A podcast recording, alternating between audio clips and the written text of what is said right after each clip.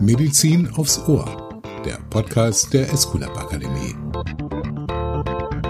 Mit der Podcast-Reihe Medizin aufs Ohr laden wir Sie herzlich ein, mit uns in das große Thema der Fort- und Weiterbildung einzutauchen. Wir sprechen mit renommierten Persönlichkeiten über aktuelle Entwicklungen und Trends, über ganz persönliche Erfahrungen und Perspektiven und dies im Rahmen von Wissenstransfer, Fortschritt, Karriere und Medizin der Zukunft. Medizin aufs Ohr. Heute mit Ina Wiedenheil, IWH, Innovative Weiterbildung für Heilberufe. Wir treffen uns hier in Hamminkeln am schönen Niederrhein, niederländische Grenze um die Ecke sozusagen, relativ flaches Land, weit, großer Garten hier, wunderschön sieht das aus. Klar werden wir uns der Frage widmen, was wir uns unter der innovativen Weiterbildung so vorstellen können. Aber wie bisher bei Medizin aufs Ohr können wir den Elefanten im Raum natürlich auch nicht verdrängen und müssen ein bisschen auch über Corona sprechen. Vollkommen klar. Homeoffice bei Ärzten, bei Pflegepersonal, ein Fremdwort, kommt einfach nicht vor. Herzlich willkommen bei Medizin aufs Ohr, Ina Wegner-Heil. Vielen Dank. Ich freue mich drauf, mit Ihnen gleich das Gespräch zu führen. Wunderbar. Frau Wiener-Heil, wie erleben Sie diese ja, ich sag mal acht Monate Ausnahmezustand. Man kommt so ein bisschen aus der Puste langsam, oder? Eine schwierige Zeit, vor allen Dingen für uns. Wir äh, beschäftigen uns ja überwiegend damit, Lehrgänge durchzuführen, und zwar vor Ort oder als Inhouse-Schulung in den einzelnen Kliniken. Dank Corona findet so gut wie gar nichts statt. Mhm. Der letzte Lehrgang, den wir in Berlin dieses Jahr hätten haben sollen an der Escolab Akademie, ist, da Berlin ja auch als Hotspot jetzt gilt, leider abgesagt worden. Ja. Der nächste Lehrgang soll stattfinden am Universitätsklinikum Düsseldorf. Bis jetzt soll er noch stattfinden. Wir ja. hoffen drauf. Mal sehen, wie die Lage wird. Es gibt so ähm, Veranstalter, die ganz fest die Augen zudrücken und sagen, es wird schon alles wieder gut. Und äh, die Zahlen in diesem Herbst 2020 deuten natürlich in eine ganz andere Richtung. Ja. Welches Feedback bekommen Sie von den Menschen, die Sie aus- und fortbilden. Weil ich habe das ja nicht aus Jux gesagt am Anfang, dass diese Flucht ins Homeoffice, die wir besingen in diesem Land in diesem Jahr, Mensch, das geht doch alles ganz prima, eben für bestimmte Berufsgruppen einfach nicht gilt. Äh, welches Feedback bekommen Sie von den Menschen? Also, Pflege als Homeoffice geht ja gar nicht. Eben. Das ist überhaupt gar keine Frage. Fortbildung digital zu machen, ja, gibt sicherlich einige, wo man es machen kann. Da wir aber patientennah arbeiten, ist es je nach Themenbereich teilweise sehr schwierig, das zu digitalisieren. Ich denke mal, ja, wir müssen da ganz viel drüber nachdenken, was digital möglich ist, wo die Grenzen sind. Ähm, wir müssen sicherlich viel neu überdenken. Aber alles ist definitiv nicht möglich. Zum Beispiel praktische Demonstrationen, damit die Teilnehmer die Angst vor Medizinprodukten oder vor Geräten verlieren, die ja auch wirklich sehr teuer sind. Ein Hauptschwerpunkt von unserer Tätigkeit ist die Fortbildung für Menschen, die Endoskope oder für Pflegepersonal, die Endoskope aufbereiten. Ein Endoskop kostet mal ebenso 40.000 Euro. Hoppla. Wir haben Demonstrationsmaterialien. Da können die alles dran ausprobieren, was möglich ist, aber das in der Realität an einem Endoskop, was wirklich gebraucht wird, zu tun und da gegebenenfalls einen Fehler zu machen und dieses Endoskop komplett in den Himmel zu schicken. Das geht digital nicht. Das geht nicht mit einer Kachel. Sie sagen also, Sie brauchen eine Haptik, Ihre ja, Leute. Auf jeden klar, Fall. Ne? Mhm.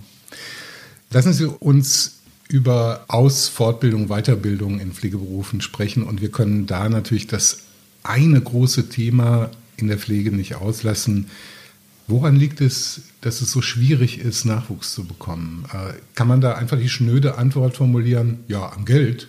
Oder? Genau, das ist die Lieblingsantwort. Okay, dann können wir jetzt äh, Medizin aufs Ohr abbrechen an dieser Stelle. Nein, machen wir natürlich nicht. Aber äh, fächern Sie das mal ein bisschen auf für uns. Genau, die Lieblingsantwort ist wirklich, es liegt am Geld.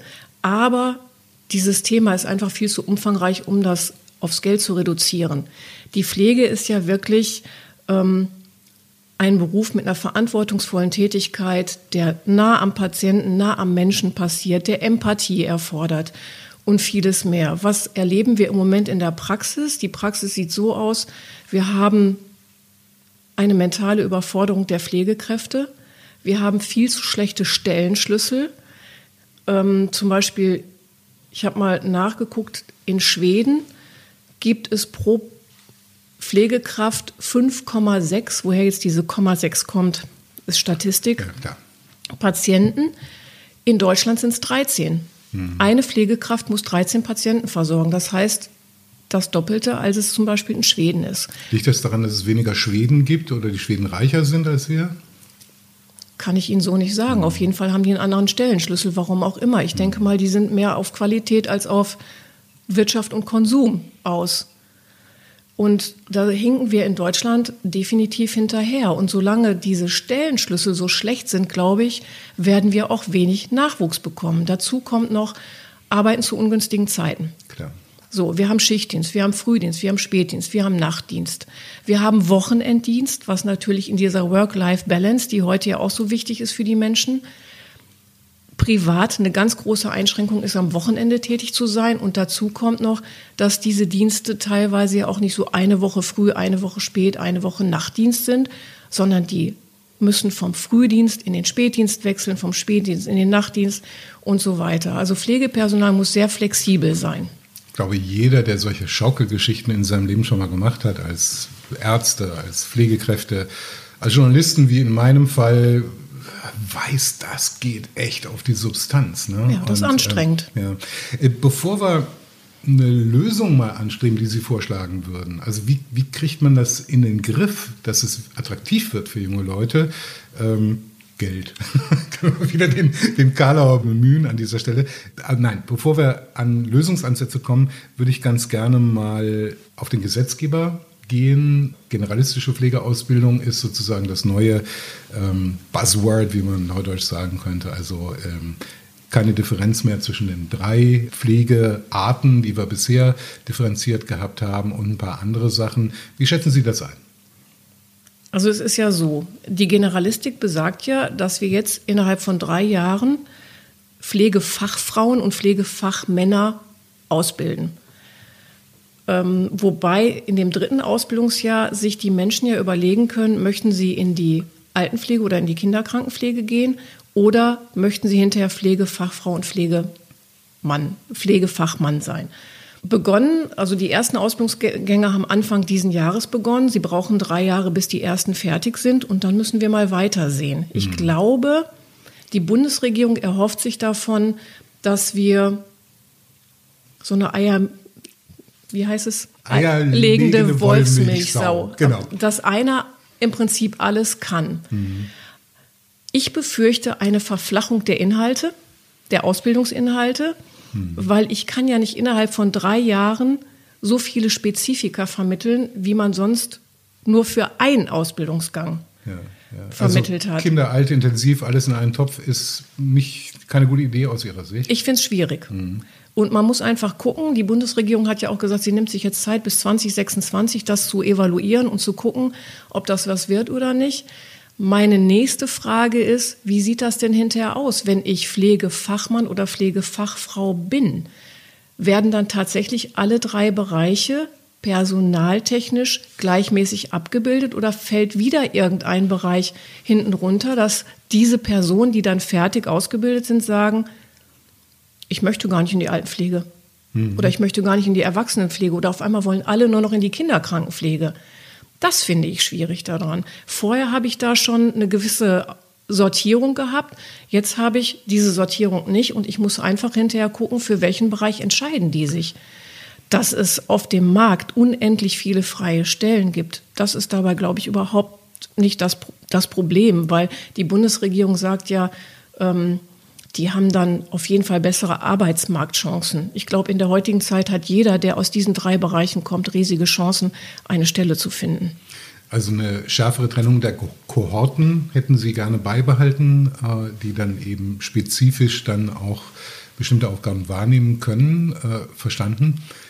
Ich möchte mal darauf zurückkommen, was wäre so im Großen und Ganzen, wenn Sie das mal skizzieren könnten, Ihr Vorschlag? Wie wäre, wie würde ideale Pflegeausbildung aussehen, um attraktiv zu sein für die jungen Menschen, die heute in Deutschland sind? Ich würde einen ganz anderen Ansatz machen. Erzählen Sie. ähm, wir hatten in unserem Berufsverband, in dem DBFK, vor, ich glaube, mittlerweile sind schon fast 30 Jahre her, mal eine Überlegung angestrebt, die Pflegeausbildung auf vier Jahre zu erweitern dass zwei Jahre alle eine Grundausbildung bekommen und dass man sich, oder zweieinhalb Jahre, und dass man sich dann anderthalb Jahre für eine Fachrichtung spezialisiert. Wir haben ja im Moment zum Beispiel in Deutschland eine dreijährige Pflegeausbildung und wir können uns dann über zwei Jahre in eine berufliche Fachweiterbildung begeben, wie zum Beispiel für den Operationsdienst, Anästhesie, Intensivpflege, Psychiatrie, ähm, Endoskopie oder diese Erna und dass man dann eben nach diesen zweieinhalb Jahren diese Spezialisierung schon hat und dass man Können dann Sie sagt. Erna bitte ganz kurz übersetzen für die, die es nicht, die es nicht kennen, die erste, es nicht wissen. Erste Hilfe, Rettungsdienst, Notfall und Ambulanzen. Danke. Und ähm, dass man dann nach diesen vier Jahren sagt, so, ich bin jetzt für den OP geeignet, ich bin für die Anästhesie, Intensivmedizin geeignet, für die Endoskopie oder, oder, oder.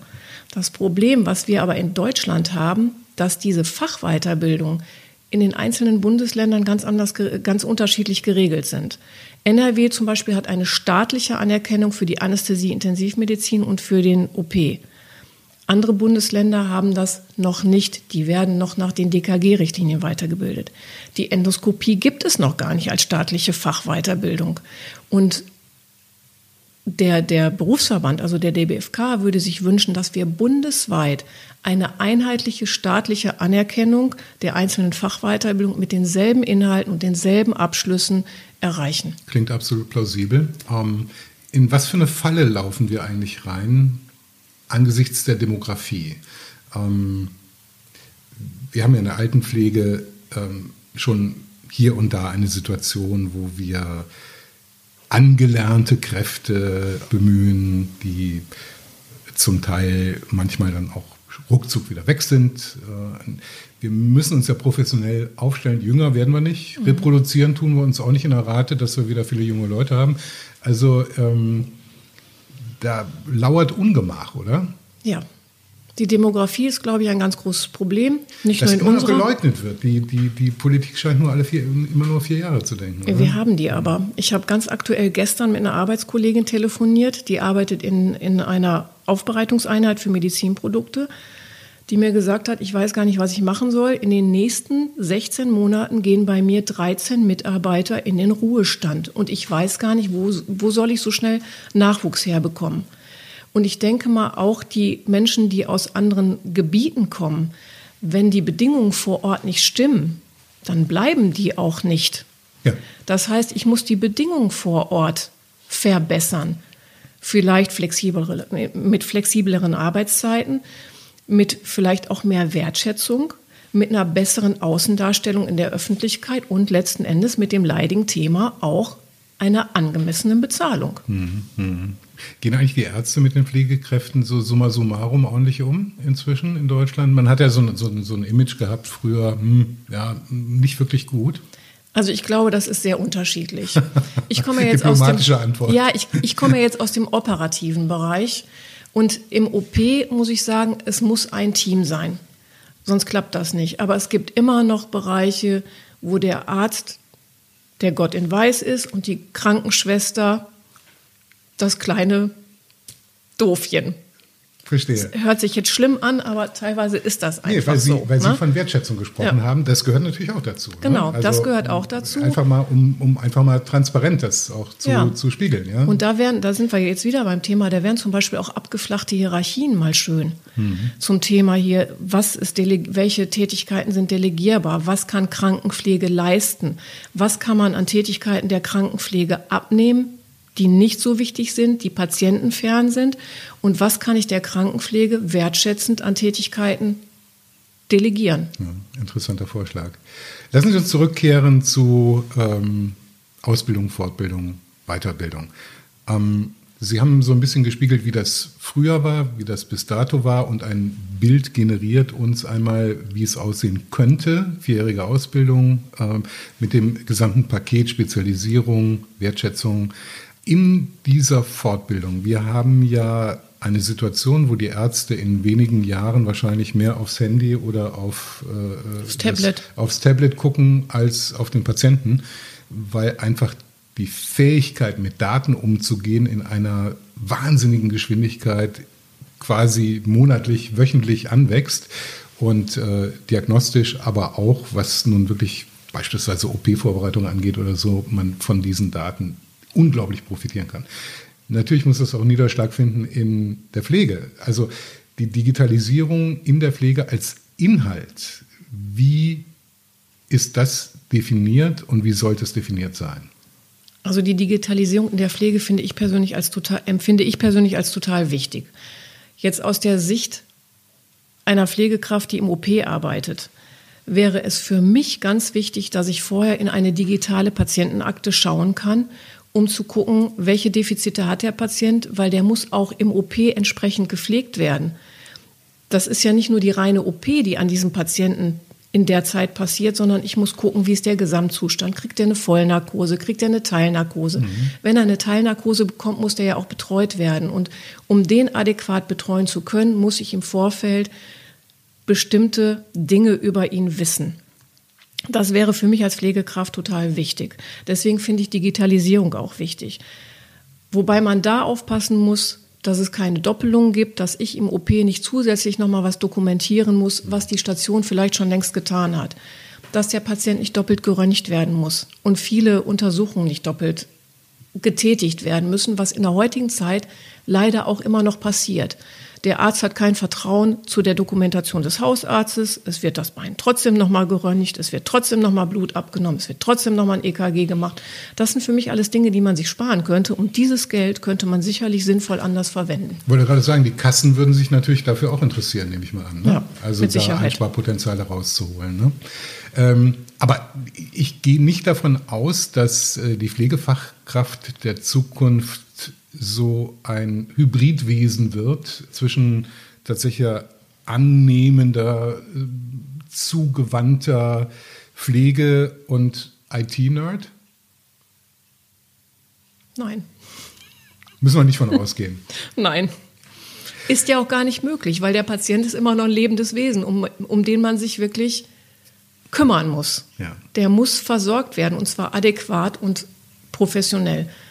Und ich glaube, dass das so ein reiner IT-Nerd nicht liefern kann. Aber ich glaube, dass es für manche so eine Grenze ist, hänge ich mich jetzt an der Dokumentation und an den PC fest oder kümmere ich mich um den Patienten? Ja, ja. Aber wissen Sie was, wir sind alles Menschen. Der eine ist so gepolt und der andere ist so gepolt. Das ist der eine Aspekt. Der andere Aspekt ist natürlich der Schlüssel, den Sie vorhin eingeführt haben, wo äh, Mannstunden, Fraustunden eben auf eine bestimmte Art und Weise ausgefüllt werden können. Und andere Dinge dann einfach nicht mehr gehen, ist vollkommen klar. Ne? Und vielleicht kann ich ja auch diese reine Computertätigkeit an eine berufsfremde Gruppe abgeben. Wäre darstellbar, dass es dann einfließt äh, in die Dokumentation zumindest einmal. Ja, das stimmt. Gleichwohl, äh, dass der Inhalt Digitalisierung in der Pflegeausbildung eine größere Rolle spielen wird, ist natürlich ja. trotzdem klar. Ja. Teilaspekt welche Rolle spielt eigentlich traditionell die Medizinprodukteindustrie bei der Ausbildung und bei der Fortbildung? Wie sehr müssen Menschen geschult werden und immer auch wieder aufgefrischt werden, weil sich natürlich die Produkte auch verändern über die Zeit? Na gut, die wenden die Produkte ja auch an. Deswegen ist da eine Schulung unabdingbar. Wir haben ein Medizinproduktegesetz, wir haben eine Medizinproduktebetreiberverordnung. Jetzt äh, geht es ja über in dieses MDR und ähm, jeder, der ein, ein Medizinprodukt anwendet und ein Gerät benutzt, muss adäquat geschult werden. Und das klappt nicht nur über eine Herstellerangabe ähm, oder eine Gebrauchsanweisung, sondern das muss vor Ort von einer fachkompetenten Person geschehen. Ich muss in dieses Gerät eingewiesen werden. Ich muss dieses Gerät verstehen, damit ich es anwenden darf. Und das schreibt zum Glück dass diese, diese Medizinproduktebetreiberverordnung auch vor, wenn ich Probleme habe, muss eine adäquate Person zur Verfügung stehen, die mir bei diesen Problemen hilft. Mhm. Das heißt, äh, wir sind da auf einem ganz sicheren Raum. Die Frage ist nur, ob ausreichend oder alle Pflegekräfte, die dann wirklich damit in Berührung kommen, das auch genießen. Ne? Gibt es eine, eine Zertifizierung dafür? Leider nein, mhm. aber es gibt eine Rechtsprechung, die sagt, ich darf nur ein Gerät anwenden, in das ich auch eingewiesen bin. Und das Problem ist, und jetzt sind wir wieder bei unserem Stellenschlüssel, dass da manchmal die Zeit gar nicht für da ist. Und dann gibt es unterschriebene Geräteeinweisungen, wo derjenige, der eingewiesen werden sollte, blanko unterschreibt, dass er das auch, dass das auch erfolgt ist. Aber letzten Endes ist es nicht erfolgt. Und das Problem dann ist, sollte es zu einem Haftungsfall kommen, wollte gerade sagen, mhm. dann gibt es dicke juristische Probleme. Und mein Argument ist immer, müssen wir erst immer warten, bis irgendwas passiert. Warum gehen wir nicht gleich professionell damit um? Und das ist der, der Stellenschlüssel. Wenn wir mehr Zeit für solche Dinge hätten, wäre die Qualität in, diesem, in dieser Prozedur auch sicherlich eine bessere, als sie im Moment ist. Wo wir gerade bei äh, Haftungsfällen sind, auch nochmal der, der Gesamtblick. Welche Bedeutung haben eigentlich in der Fortbildung, der Weiterbildung Transparenz- und Compliance-Regeln? Eine große. Also es, wir dürfen uns ja zum Beispiel nicht abhängig von irgendwelchen Firmen machen. Das tut Pflege auch gar nicht. Also ich weiß, dass es, oder, oder ich komme noch aus einer Zeit, ich bin ja schon seit, seit über 30 Jahren in der Pflege. Früher war das so, ja, eine Firma hat eingeladen und von dieser Firma wurde dann dieses Medizinprodukt auch verwendet. Und die Firmen, die nicht eingeladen haben, deren Produkte hat man auch nicht verwendet. Das kommt aber heute gar nicht mehr vor. Schon lange nicht mehr? Ja, würde ich sagen. Hm. Also für die Pflege gilt das zumindest. Hm. Wie das im ärztlichen Bereich aussieht, kann ich Ihnen nicht sagen. Müssen wir auch gar nicht Na? drüber reden jetzt. Aber die, die Frage ist ja auch, dass in dieser Weiterbildung eine Sensorik dafür entwickelt wird. Ne? Auf jeden Fall. Was ja. ist mit einer, mit einer Ethik hinterlegt, für die wir stehen können? Ne? Also die Frage war, mhm. ist, ist das wirklich Inhalt bei der Weiterbildung? Ethik ist Inhalt, aber Compliance ist kein Inhalt. Aber jeder, jeder, der in der Pflege arbeitet, weiß, er muss von seinem Arbeitgeber solche Dinge auch unterschreiben. Wenn er zu irgendeiner Fortbildung geht, muss er unterschreiben, dass er da nicht irgendeine, irgendeine Firma sponsort, sondern dass die Fortbildung den Zweck hat, sich in seinem Beruf auch adäquat fortzubilden, ohne dass er da jetzt ein Produkt favorisiert. Mhm.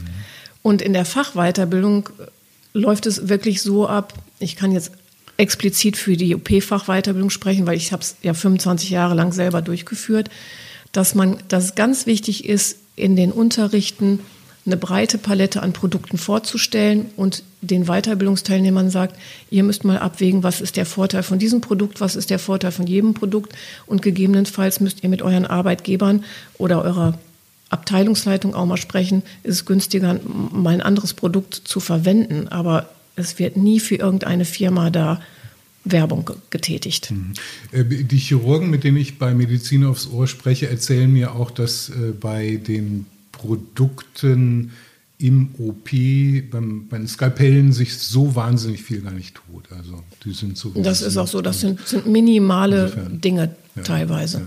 Aber die Fachweiterbildung. Sie äh, sprechen Prodomo natürlich für den OP-Bereich, aber wir wollen ja den Gesamtblick auch auf die Pflegeausbildung und Weiterbildung leiten. Welchen Stellenwert hat das für alle dis medizinischen Disziplinen, dass man dort eine Kontinuität hinbekommt und dort auch eine, eine Tiefe darstellen kann. Fangen wir mit den Fachweiterbildungen an. Gerne. Ich bin unter anderem noch Mitglied in der Bundesarbeitsgemeinschaft Funktionsdienste bei unserem Berufsverband, dem DBFK.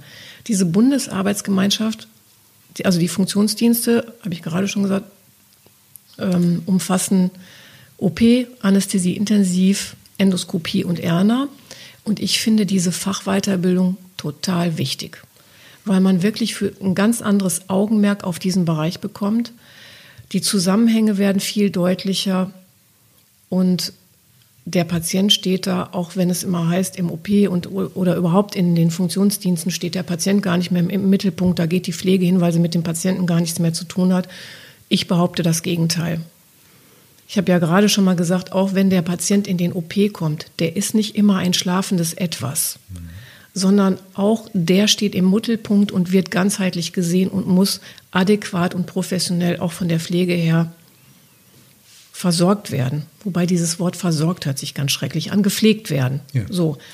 Und dasselbe ist in der Endoskopie. Und ich glaube, diejenigen, die schon mal in einer zentralen Notaufnahme als Patient waren, wissen auch, wie wichtig es ist, dort adäquat und professionell von Seiten der Pflege versorgt zu werden. Empathie ist da zum Beispiel auch ganz wichtig, in der Endoskopie auch. Deswegen finde ich, dass diese Fachweiterbildung auf gar keinen Fall kleingeredet werden dürfen. Die dürfen nicht sterben. Die müssen im Gegenteil eigentlich noch gepusht werden. Und das ist das Problem, was wir im Moment haben. Ist das Problem da, ich muss kurz die Episode erzählen, weil Sie Unfallnotaufnahme erwähnten. Vor vielen, vielen Jahren war ich mit meiner erstgeborenen Tochter Schlittschuhlaufen in Wien, glaube ich, und die fiel hin und die kriegte dann auch noch eine Kufe auf den Kopf, hat geblutet wie mhm. verrückt. Und dann in, ins Zentralkrankenhaus in Wien zur Notaufnahme. Und da war eine entzückende Pflegekraft, die genau verstanden hat, das Erste, was wir tun müssen, ist den Papa beruhigen. Genau. Weil die Eltern weil, sind meistens viel nervöser als die, die Kinder. Hat die Anamnese bei dem Kind schon gemacht, okay, blutet, aber mhm. da na, haben wir drei, vier Stiche, dann ist das wieder in Ordnung. Aber der, der hier ausrastet, ist der Vater, ja. Und äh, ich meine, das ist natürlich ein Skill, so etwas zu erkennen. Ja? Äh, und an vielen anderen äh, Situationen ganz bestimmt auch. Ältere Menschen, die in eine, in eine Vollnarkose rein müssen, für die ist das natürlich auch kein. Genau. Ne? Den, also Empathie das heißt ja immer so, man kann das nicht wirklich beibringen. Ähm, es muss da sein und es sollte sich bitte jeder nur für den Pflegeberuf entscheiden, wenn es da ist. Ja. Aber würden Sie dann grundsätzlich sagen, ja, das ist 10 Prozent Herz oder Stammhirn, wie Sie auch wollen, und 90 Prozent Handwerk? Oder brauchen Sie mehr als die 10 Prozent angestammt? Ich würde sagen mehr als 10 Prozent. Okay. Ich würde es ich sogar auf 30 hm? hochsetzen. Aber immerhin 70 Prozent Handwerk dann. Ja, ja, mit Sicherheit viel Handwerk, aber auch 30 Prozent sich in den Patienten hineinversetzen zu können, Empathie. Hm. Annahme, Zuwendung. Ja, ja, auf jeden Fall. Dann ist das ja natürlich auf jeden Fall, wenn das 70 Prozent sind, ein sehr, sehr lohnender äh, Fortbildungsgegenstand. Auf jeden Fall. Mhm. Bin ich ganz bei Ihnen. Lassen Sie uns über die Zukunft reden. Irgendwann mal geht Corona vorbei. Wir wissen nicht wann.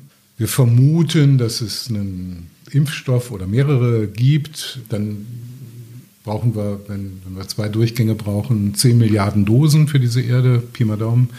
Wird ein Momentchen dauern, äh, bis wir davon weg sind. Also wir werden zunächst mal weiter uns über Kacheln auf Bildschirmen begegnen. Wie viel geht da kaputt?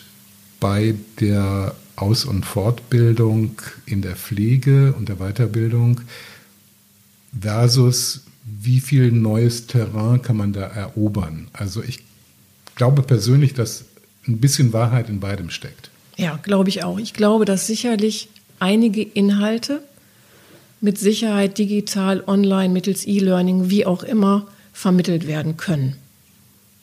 Kein Problem. Was ich aber auch wichtig finde, ist der Unterricht vor Ort. Mir war es immer ganz wichtig als Weiterbildungsleitung, dass die Teilnehmer sich untereinander auch unterhalten können mhm. und reflektieren können. Die kommen ja nicht immer alle aus der ein und derselben Klinik, sondern die kommen aus unterschiedlichen Kliniken. Und jeder, der zu diesem zu dieser Fort- oder Weiterbildung oder Ausbildung kommt, denkt, im, so wie das bei uns läuft, läuft es überall. Und dann kriegen die manchmal ganz große Augen, dass es woanders, ganz woanders läuft. Manchmal merken sie, oh, das ist auch ein Weg, der ist eigentlich viel besser als unser Weg. Oder die denken, zweite Möglichkeit, hm, bei uns ist gar nicht so schlecht, wie ich immer dachte. Also, und diesen Austausch, den möchte ich auf gar keinen Fall missen und der ist definitiv meines Erachtens digital nicht möglich. Ich glaube, dass sich da eine Gruppe mal hinsetzen muss und mal überlegen muss, welche Inhalte sind mittels E-Learning oder sonstigen Möglichkeiten tatsächlich umsetzbar und welche Inhalte müssen tatsächlich weiterhin vor Ort im Unterrichtsraum abgehalten werden. Die Technikaffinen sagen dann natürlich, dieser Austausch unter den Lernenden, äh, ja Mensch, die können auch chatten. Ja, aber in so einem Chatroom wird sicherlich nicht dasselbe gesagt, wie es innerhalb eines Raumes gesagt werden kann. Was ich meinen Teilnehmern auch immer gesagt habe, so, hier sind vier Wände, eine geschlossene Tür. Wenn jemand jetzt wirklich mal ein Problem hat, haben wir jetzt die Möglichkeit, hier uns untereinander auszutauschen, vielleicht auch eine Lösung zu finden, ohne dass das nach außen dringt. Das können sie aber in so einem Chatroom nicht, weil jeder da Angst hat, dass er abgehört wird, dass möglicherweise der Arbeitgeber davon erfährt oder, oder, oder. Mhm. Lassen Sie uns noch nicht ganz schließen, aber so ein bisschen einen Deckel auf diese Episode von Medizin aufs Ohr machen mit einer Perspektive über Corona hinaus. Wir haben jetzt adressiert die eine große Sache, in der sich unsere Welt gerade verändert in einem Tempo, das wir in unserer Lebensspanne noch nicht wahrgenommen haben, nämlich die Digitalisierung. Viele sprechen ja von der nächsten und noch heftigeren industriellen Revolution. Einsatz künstlicher Intelligenz haben wir noch gar nicht drüber gesprochen. Wird auch die Pflege berühren, natürlich. Ja. Also wer weiß, ob Anästhesieassistenz irgendwann mal ein Roboter machen wird. Weiß ich nicht. Ja. Glaube ich nicht. Glauben Sie nicht? Ja. Nein. Ja, ich glaube Ihnen jetzt mal in Ihrem Unglauben. Das gefällt mir, wenn es nicht so wäre, mhm. weil ich bin selber in einem Lebensalter, wo die Wahrscheinlichkeit, auf den OP-Tisch zu müssen, wächst und ich, ich will das nicht. Ja? Also ich glaube, die, die kann ich gut verstehen. Ne? Ja. Ja, Wer klar. möchte das schon? Genau. Aber Ausgeliefert uns, sein. Genau. Lassen Sie uns so ein Bild zeichnen. Äh, Digitalisierung haben wir schon schon drüber gesprochen. Wir haben adressiert die Demografie und den wirklich akuten Handlungsbedarf. Wie sehen Sie das, so dieses, dieses Komplettbild? Müssen wir alle auswandern irgendwo hin, wo es viele junge Menschen gibt, die dann sich unserer annehmen können oder so? Bei Ihnen wäre es schade hier in, in, im, am schönen Niederrhein mit einem riesigen Garten und einem, einem großartigen Backsteinhaus. Das wäre traurig. Ja, Auswandern ist ja kein Ausweg.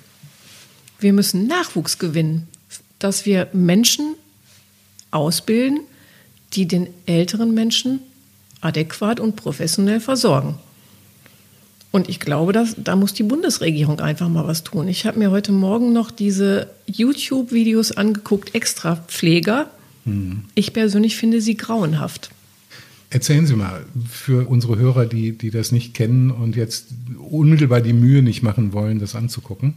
Also es sind so Episoden, die auf eine ganz banale Art und Weise schildern, wie Kranken oder die Generalistik an sich im Moment aussehen soll, aber auf einem Niveau, was der Pflege überhaupt nicht entspricht. Mhm. Und der Berufsverband hat sich auch schon total dagegen geäußert und hat gesagt, also das ist überhaupt nicht das Bild, was vermittelt werden sollte.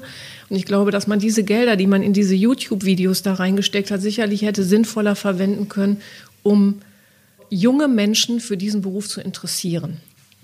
Frau Wienerheil, wir schließen unsere Runden eigentlich immer bei Medizin aufs Ohr, indem wir unsere Gesprächspartnerinnen bitten, eine kleine Anekdote oder einen kleinen Witz zu erzählen aus dem jeweiligen Fachbereich. Kommen immer ganz witzige Sachen zusammen, auch tatsächlich.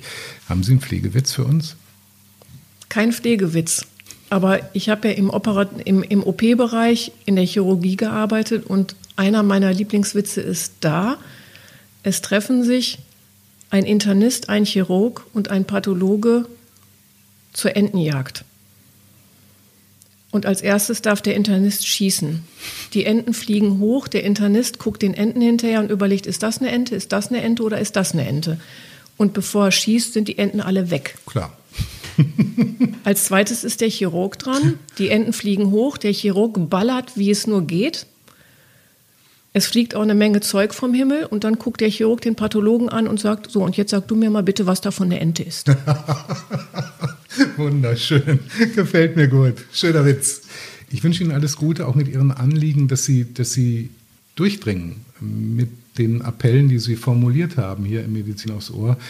Expertise ist zu, durch nichts zu schlagen und man sollte die Experten immer fragen dazu. Das haben wir getan in dieser Folge von Medizin aufs Ohr. Ina Wiedner-Heil, vielen Dank für das Gespräch. Ich bedanke mich. Alles Gute Ihnen. Das war Medizin aufs Ohr, der Podcast der Esculap Akademie. Dieses Mal mit Ina Wiedner-Heil, IWH, innovative Weiterbildung für Heilberufe. In der nächsten Ausgabe sprechen wir mit Professor Thomas Hüttel, Chefarzt der Hauptabteilung Viszeral- und Minimalinvasive Chirurgie und ärztlicher Direktor der Dr. Lubos Kliniken Bogenhausen.